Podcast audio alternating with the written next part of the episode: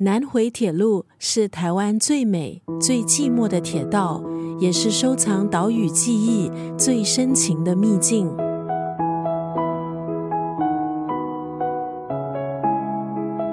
今天在九六三作家语录分享的文字，出自这本书《南方寂寞铁道》。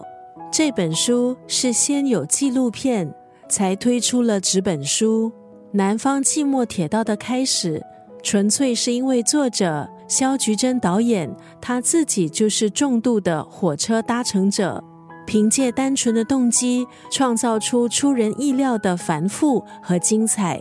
南回铁道是台湾环岛铁路中最美丽，但也是最危险的铁道路线，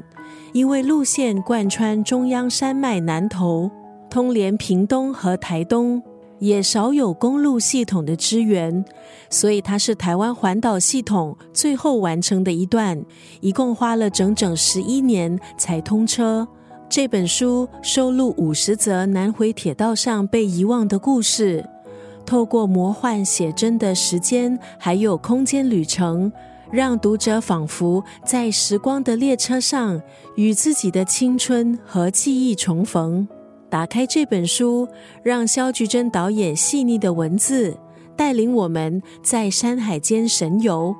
陪我们一起搭上岛屿南方的深情列车。今天在九六三作家语录就要分享这本书《南方寂寞铁道》当中的这段文字。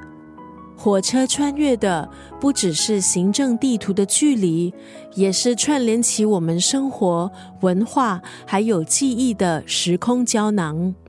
火车曾经是在台湾的朋友离家闯荡、回家探亲的远程移动工具，几乎每个人都有属于自己在火车上的故事。特别是对于台湾读者来说，相信这本书既深情也疗愈。